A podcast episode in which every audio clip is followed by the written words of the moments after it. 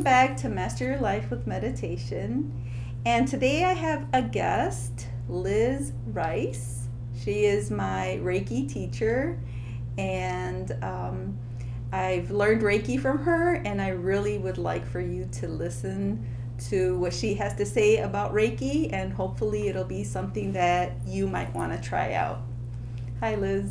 Hi, Maria. Thank you so much for having me. It's a pleasure to have you. Um, could you just explain uh, Reiki and maybe define it and also let people know how um, beneficial it is? You bet. Um, I like to think about Reiki as un- unlocking the power of self healing. And in a Reiki session, all of my energy as a Reiki practitioner is focused on my client. So, all of the energy that I have, and I consider myself as a guide and a channel. And as I'm channeling that universal source energy to my client, I'm funneling all of that energy to them to help their experience. So, whatever they are there to release today, that day during that session, whatever their intention is, usually people have something that they want to release, like an old program or a contract, something in their subconscious that they've noticed that is holding them back and not letting them move forward. So, whatever they want to release, um, I'm there to help them. And the main goal of that Reiki session is for really that person to know that they are in control of their own healing and they have um, to, to tap them into their own power of self healing. Yes, and I think that that's what attracts me the most is that um, just how do you help people become aware of their energy? Like how how can somebody learn to read? Uh, you know, um, not not maybe like the way you do it, but kind of like to be aware because um, the whole um, purpose of me doing this podcast is to make people aware that they can be the masters of their life. Yes. And meditation is one way. Yes. But reading energy, you know, being aware of your energy. Absolutely. And usually this happens, um, well, I guess many of my clients come because they are not in control of their own thoughts. And that's usually where they, they want to gain control of their thoughts. Um, one of my favorite mantras is I'm in control of my thoughts, and my thoughts are my life. I truly believe that wherever you put your energy and your thoughts is the outcome you're going to have. So as you think about something, you're actually bringing it into fruition and you're manifesting whatever you're thinking about. And if you're thinking about, I'll never get divorced, I'll never get divorced, guess what? That's what your reality is going to be. You will never get divorced. But if you say, thank you for the healing, right? Mm-hmm. As if you've, you've already received it, or say, I am divorced, right? You're telling the universe what you want. And that's what you want to create instead of unintentionally manifesting what you don't want. So usually when clients uh, come to me, they are struggling with some aspect of their life where they are unintentionally manifesting what they do not want. Yeah, that's that's pretty powerful. Like, and we kind of tend to look at the things we don't want, and not at what we do have or what we would like. You know, when I was learning how to mountain bike, it was so profound. They were like, look where you want to go. Don't look at the rock you don't want to hit because you will wind up there. Look where you want to go. Mm-hmm. That's true. And do you think that um, when somebody's energy, I mean, it comes from our thoughts, Mm-hmm. But it's also manifested like the energy centers that we have, right? I have uh, informed um, my audience on the chakras. Yes. And so they are a little bit aware of what chakras are and their energy centers. Mm-hmm. So we, we tend to like not be aware of those or they get blocked and That's when So we have problems? We have those seven energy centers, and um, usually one of them will be blocked in an area where you're struggling with, where there's something that you're running an old program, like I am worthless. You know, you'll find in the sacral chakra. Um, not feeling safe, you'll find in the root chakra. Um, so they correlate to where the person it needs to release, needs to write a new contract, a new program. They need to release the old program that was put in there at childhood from zero to seven years um, that's no longer serving them. They need to release that and they need to write a new one. So um, sometimes people feel like they can pick up on that, like they feel terrible or they feel drained or exhausted, or sometimes people can feel um, uh, have be in fight, flight, fight, flight, or freeze, Uh-huh. right? Right. So, and then they feel like they can't sit still, their adrenaline's racing. Um, so, Yeah. there are different ways to, to feel, but usually you're feeling bad Mhm. and you want to feel good. And during that Reiki session, um, when you're laying on the table and you're super comfortable and all of that positive energy is uh, flowing to you, that um, oftentimes people leave their Reiki session feeling a whole lot better and they feel like their energy is filled up because they're they've released those blockages and now their energy is open. Also, it expands their auric field so that they, they feel like they have a buffer, right? Uh, like a shield around you of protective energy, so it's not like one little thing aggravates you. Mhm. Like somebody can't just be poking at you. Right. That's true. It strengthens you. It really does. Yeah. Yeah. Um, how long have you been doing Reiki, and how did you know that you had this gift?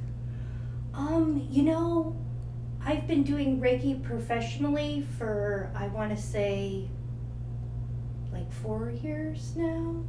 But when I think back, um, I've been doing it for a really long time and I've been um, helping manage other people's energy and I've been sensitive to other people's energy for quite a while. Like I'm an empath. Um, and I've, you know, used Reiki to heal myself, and it was so powerful. I decided to become a practitioner to help pass the gift along, and I love to teach people how to be a Reiki practitioner. And tha- and that's a big thing. I think that um, sometimes would you say an empath is um, similar, or what would be the difference if somebody's like a sensitive person? Um, they're they could be used in Synonymous. synonymously. Yeah, Oh, okay. yeah. because I- ever since I was a little girl, it's like I always felt like I was feeling other people's pain more than my own, and then I would reflect it, and then it become mine. Mhm. And like things that maybe weren't as bad for other people, I just felt felt it very intense. Yes, and uh, the uh, once you, as you learn as a Reiki practitioner, not to take on that pain and to channel it out back to universal source energy. That it's it's not our pain to bear. We don't need to take that on. We can let it go and channel it and let it go right through us. How common do you think it is now for people to accept this kind of healing uh, energy, you know, work? I think it's becoming a lot more common, and um, I've seen it become more mainstream in hospitals because of the power of positive see- thinking. Um, you know, in the medical field has always been highly aware of the placebo effect, so which is very similar to the power of positive thinking and healing yourself. Um, they can't um, describe the placebo effect any other way. Like that, that's how they describe it: is that people are healing themselves through that their mind. and I think that's really important because, like, if you get a, a really severe diagnosis, like Mhm. uh, stage four cancer, um, or any any, even if it's just the beginnings of it, Yes. like I have a couple of friends that are going through that, and it- you know, even me, I got a little scared too when I had my hysterectomy. It's like you do it, it becomes like you're in a whirlwind like all of this uh, concern and fear and it really you know takes a toll on you It feels like reality is shifted, Mhm. right? Like you're not standing with both feet in this reality Mhm. when you get a diagnosis like that or something traumatic. That is trauma, you know, happens to you. And I've worked with several clients that have had cancer and have healed from cancer um, on a regular basis to uh, prep them, right? If they're going to get an infu- infusion the next day to help them during their Reiki session receive that medicine and to help their body visualize um, the cells healing themselves, Mm, right, from the inside out. okay And that they, I, this one client was like, "This is the best part of my week is coming to receive this treatment before I get my infusion." And when she would receive her Reiki treatments, her veins would not collapse because that was a risk of what was what would happen. Mm, Would her veins would collapse and they wouldn't be able to give her the treatment. mm, So um, she had a huge success rate of being able to receive it nice by visualizing that treatment the day before. Amazing Yeah. and it's true it's like if you really think about like any treatment that you're going to say it's chemo or you know uh, dialysis anything anything A surgery, like I've heard that um, they've had practitioners in hospitals to have a session with people before they have surgery. Nice. I, I think it helps the ner- nervous system to just calm down and be in parasympathetic so that you can Yes. receive.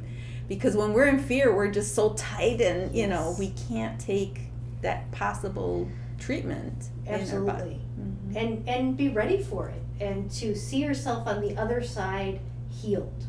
Right.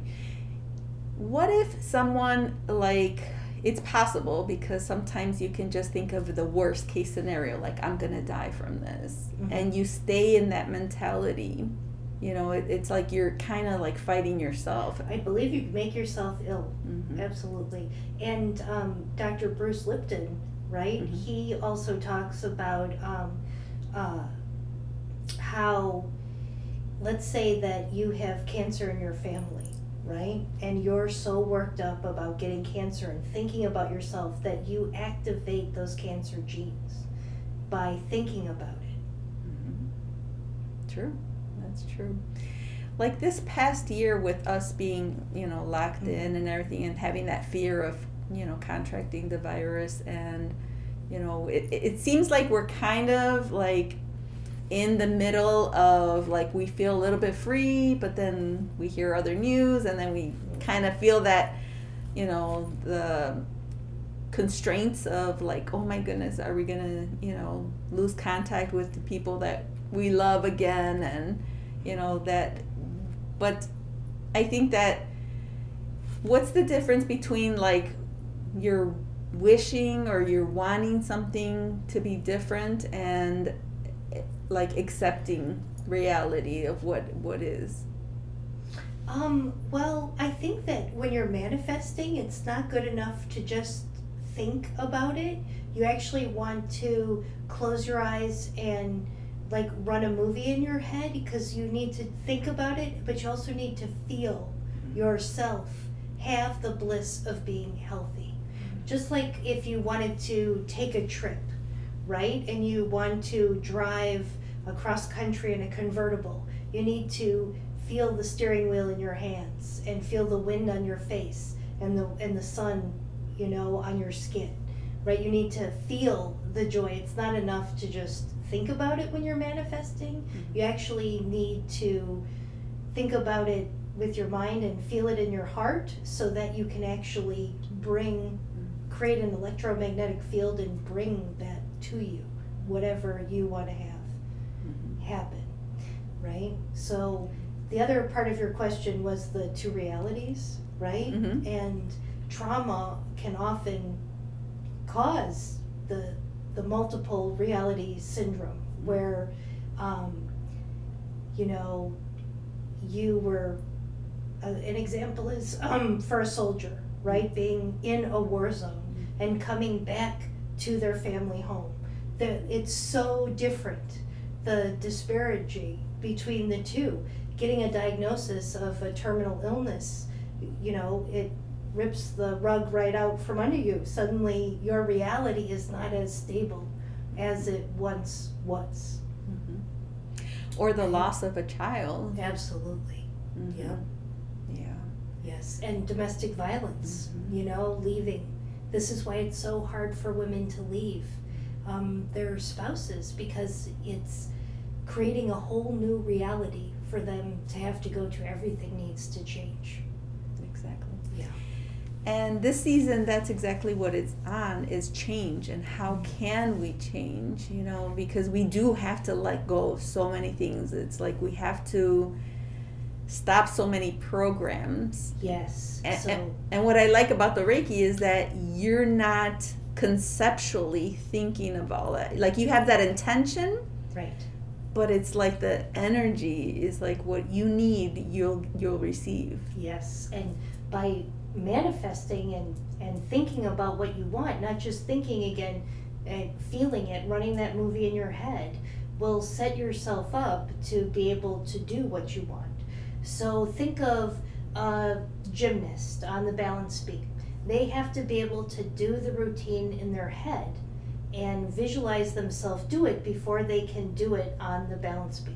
Their mind has to be able to do it first before they can tell their body what to do. They need to be in sync, mm-hmm. right? But by visualizing it over and over again, um, will help the body mm-hmm. know what to do. Mm-hmm. So it becomes less scary. It becomes easier once you can sit and manifest what you want. How do you feel about the saying "fake it till you make it"? I Like, love that saying. yeah. I think that that's what it's about. It's about doing that Mhm. and telling yourself, I'm going to do yoga tomorrow. but it's more of, you know, s- s- taking 10 minutes in the morning when you get up and, and seeing yourself doing yoga, Mhm, right? And maybe you won't do it that day, but see yourself doing it the next day, mhm. Okay. right? Yes. With trauma, like Mhm. we can't avoid like certain things occurring. You know, um, accidents or illnesses. Um, I know that in the Buddhist tradition, it's like we have to live with dukkha, which is suffering, Mhm. old age, illness, death. Like, how can we um, be present and, and grounded, like in, even though those things are occurring in our Mhm. lives? Well, I think that um, as you have suffering, it's good to uh, to stay in the present, right? So when you lose a spouse and that reality shifts, suddenly you're getting sucked back into the old reality. You've been in the old reality.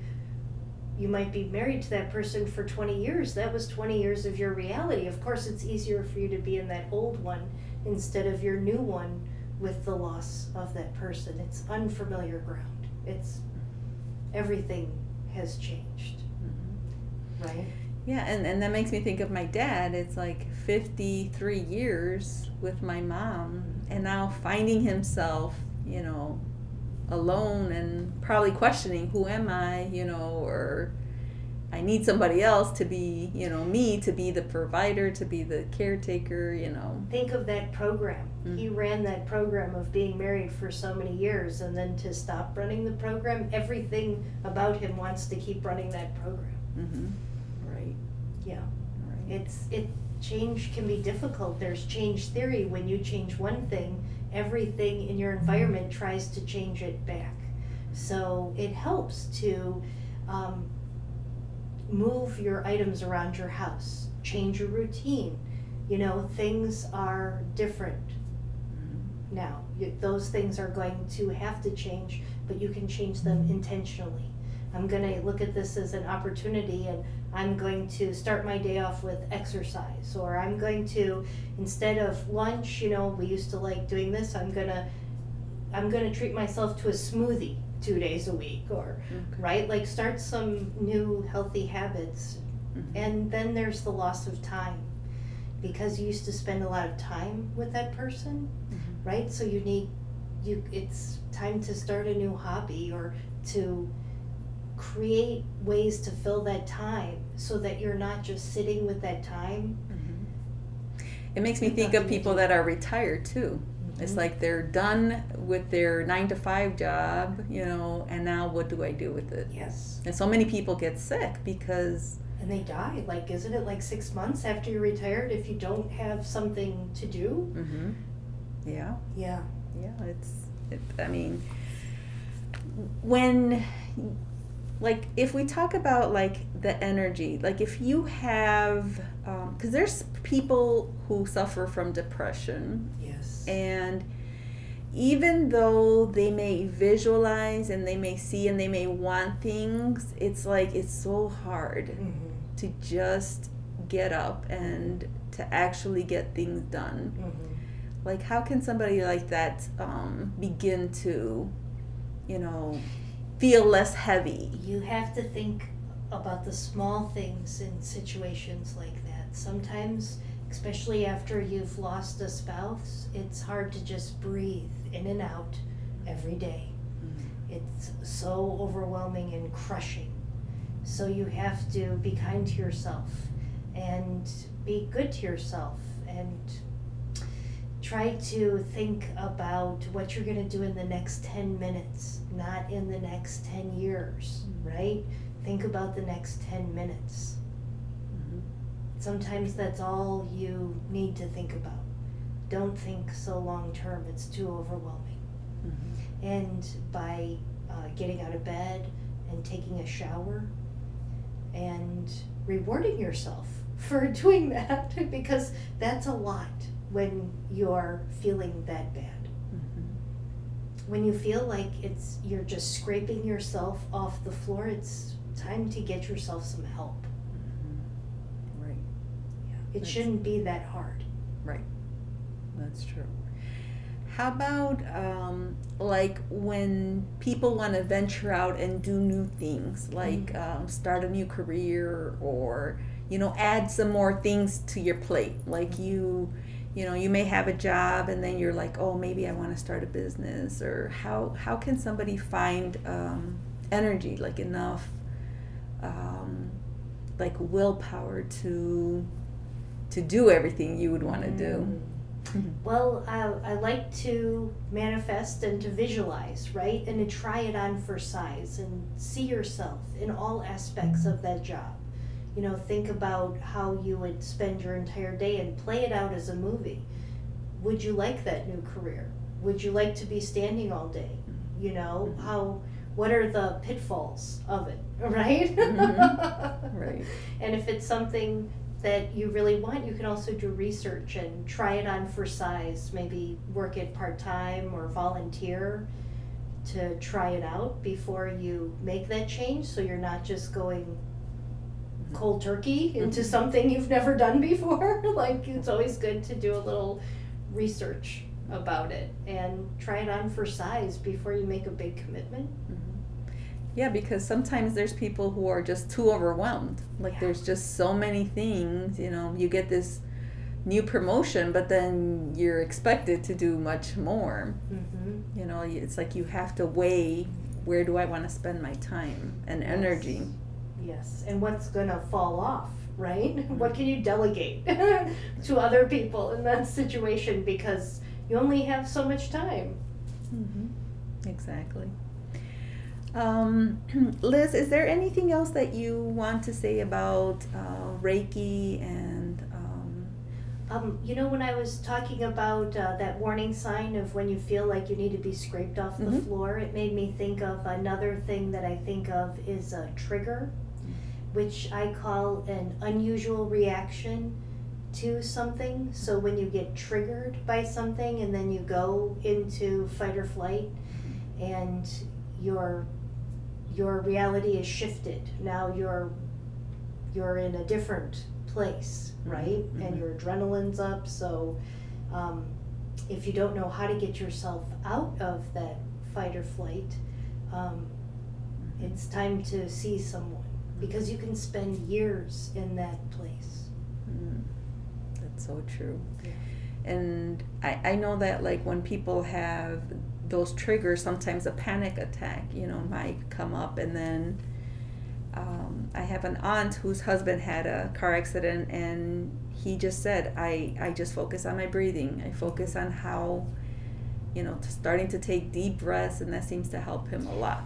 Yes, it's uh, that's the first thing you should do is, you know, inhale for six and exhale for six. Or some people like to inhale for six and hold it for four and exhale. But at least a twelve count breath will actually get your parasympathetic nervous system working again, Mhm. right? Um, and that's really important. It also helps you feel in con- control because once you can control your breathing, right, it will start slowing down your heart rate as well. Well, thank you so much, Liz. Well, my pleasure, Maria. thank you.